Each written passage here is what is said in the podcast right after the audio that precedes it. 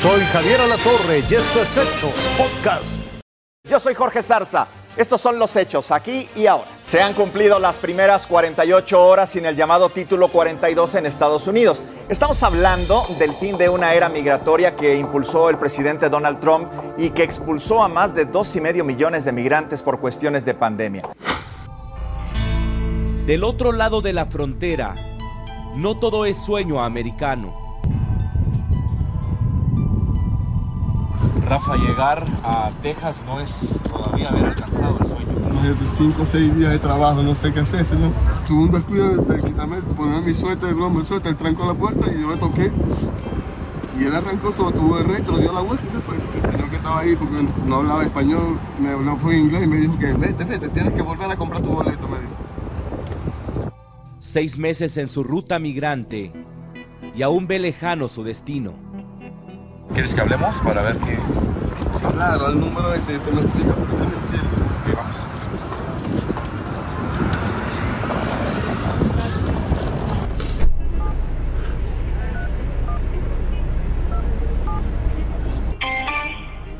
La persona con la que intenta comunicarse no acepta llamadas en este momento. No contestan, dice que no puede recibir la llamada ahora. ¿Y usted no me puede ayudar yendo conmigo al terminal y me traduce lo que me dice él? Porque de verdad yo no entiendo nada, señor. En esta ciudad ajena, el idioma, el dinero, lo están alejando de su sueño. ¿Y tienes 290 dólares más para comprar otro? No, no. Todo el mundo lo ve fácil, trata de venir, ¿verdad? ¿Cómo uno va a hacer? No hay dinero. Yo lo que tenía lo eché al resto. Y como le dije, mandé a mi mamá que vendiera lo que me quedaba a mí, pues el aire y, una y un televisor de 32 pulgadas. ¿A dónde queda el terminal por aquí, amigo? Me sale que te vayas todo derecho Ajá. Y luego a la izquierda, Ajá. en la primera cuadra, vas a agarrar todo derecho de nuevo. Ok, ya. Y luego vuelve, te vas todo derecho, son como two blocks, Ok. yeah, like two blocks, y luego te vas a la izquierda y ahí está. Allá, allá es el, el terminal. He want a reposition. He needs to buy another ticket. Okay. Thank you. Parce, eh, ¿cómo vas? ¿Qué has podido solucionar? Si vas a viajar, no, men, necesito ocupar esa vacante.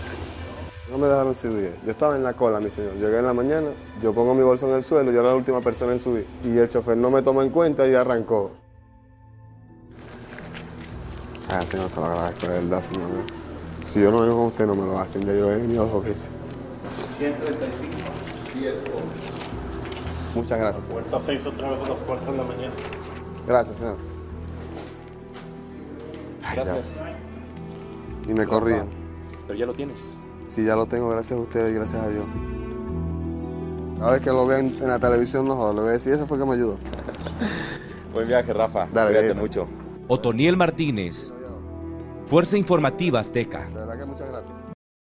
Este domingo el Papa llamó al fin de la violencia entre israelíes y palestinos, luego de señalar que con las armas se destruye toda esperanza. El Papa confió en que se mantenga la tregua recién alcanzada y luego aprovechó para reiterar sus oraciones para que una martirizada Ucrania alcance la paz. Escuchemos al Papa.